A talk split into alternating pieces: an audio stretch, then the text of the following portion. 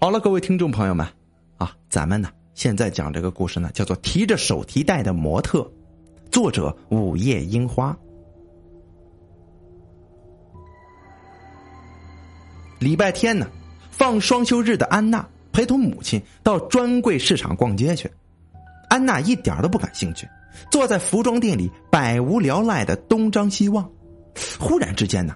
他的眼睛定格在了橱窗上，模特手中提着的手提包，实在是漂亮啊！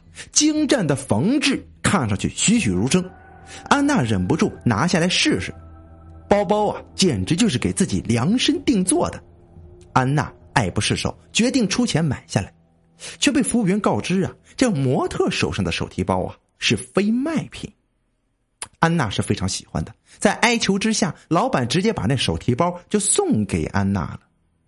老板说：“这个包包是他的母亲自己制作的，仅有一个。哎，这难得遇上知音人呐，送了也不会觉得可惜。他的母亲知道之后啊，会很高兴的。”拿着包包回家的安娜兴奋的不得了，手提包看上去哎不值名牌价，但是这精湛的纯手工却已经值得了。几天过后的夜里，在睡梦中的安娜听到窗户边啊有些声响。由于太困了，她隐隐约约呀看到有个身影在自己的房间里走来走去，在衣柜翻了翻，电脑桌子也无一幸免，都被翻了。第二天早上醒来，安娜看到自己房间乱成一团，这整个人都傻了，衣服、化妆品都被丢丢在地上。哎呦，她这才想起来，原来昨天晚上做的。不是个梦啊！他问了母亲昨晚有没有去过他的房间里，答案是否定的。难不成这是进了贼了吗？清点物品之后，东西一样没少。安娜这下子可郁闷了：这谁家的小偷无聊到来翻他们家东西之后就离开的，什么也不拿呀？不过回想起昨晚，这心里难免是有点后怕的。没时间多想了，安娜从床底下拿出手提包，急急忙忙的赶去公司了。到公司之后，安娜把昨天晚上的遭遇一五一十的跟自己的同事说了。同事咧嘴一笑，就说了：“ 会不会是鬼呀？”哼，这玩笑一点都不好玩。安娜听完之后，反而觉得这背后一股子冰凉啊。下班回到家后，安娜变得不自在，回想起白天同事的话，坐在客厅的她。眼角斜视了自己的房间，感觉有一股子寒气从房间里边飘出来。安娜尤其把同事的话放在心上，晚上睡觉的时候，她特意把鞋子一正一反放在床边，据说这样能知道自己的屋子里是不是有出现灵异的东西。安娜早早的跑回被窝里待着，一点，两点，这最后实在是撑不住了。到三点半的时候，安娜已经睡得跟头死猪一样，恐怕是天打雷劈也打不醒的。第二天早上醒来呀，她愕然的发现自己的鞋子整齐的朝着自己的床位摆放着，然后她的房间并没有跟之前一样的凌乱，所有的东西都井然有序的待在原位。安娜坐在床沿边上，盯着床边的一双鞋子，心里七上八下的。犹豫再三，还是穿上脚了。这没有任何异样啊！这怀着忐忑不安的心理，安娜神经紧绷。洗漱完毕之后，准备去拿包包上班。然而就在这一刻，安娜忽然之间发现自己放在床头的手提包居然不见了。晚上睡觉，自己都习惯锁上门，妈妈不可能。会透过窗台来到自己的房间，把手提包给拿走的。会这般想自己母亲的想法是实在是邪恶的。安娜摇了摇头，这母亲拿包这事儿绝对不可能的。早上起床的时候，自己的房门还是锁着的。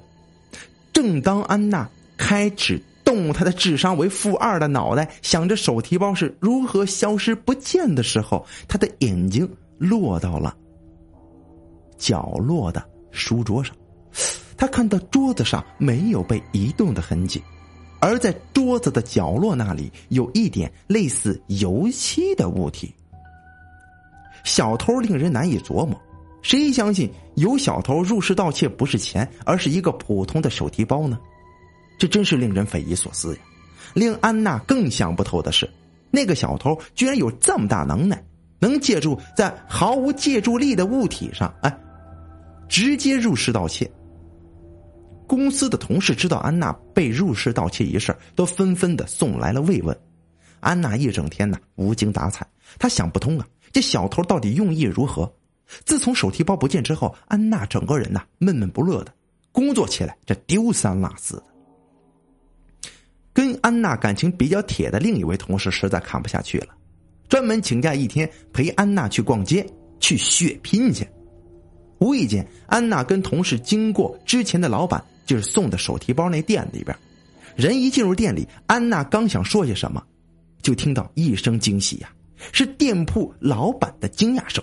他二话没说走过来，握着安娜的双手，这心情激动的久久无法平静下来。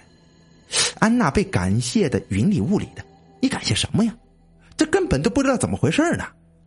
这个时候，激动过后冷静下来的店铺老板终于开口了：“啊，苏小姐，太感谢你了！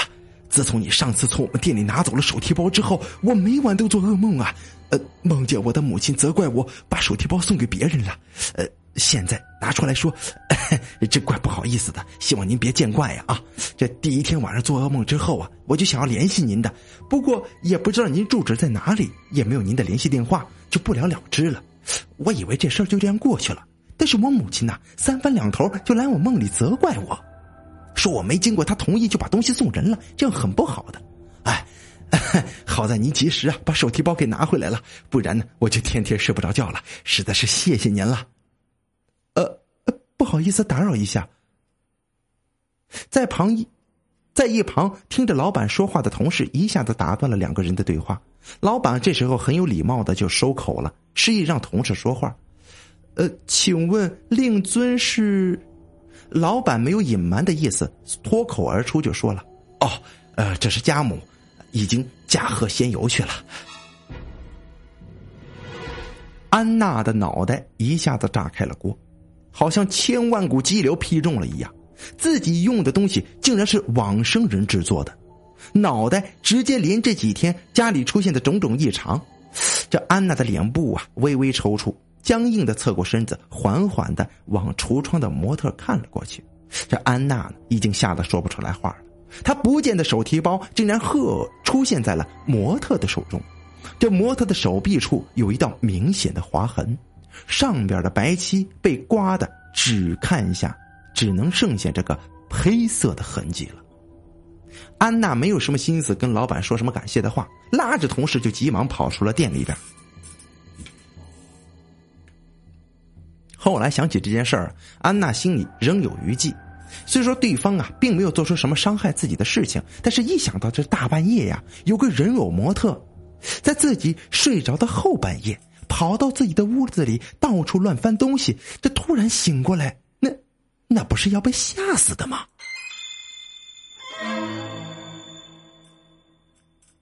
随着经济不景气，许多商户啊都纷纷关门了，单单留下了提着手提包的模特那家店呢，屹立不倒。哎，这人流量跟销量是十分的可观呢。这冥冥之中啊，好像有人在默默的守护着什么一样。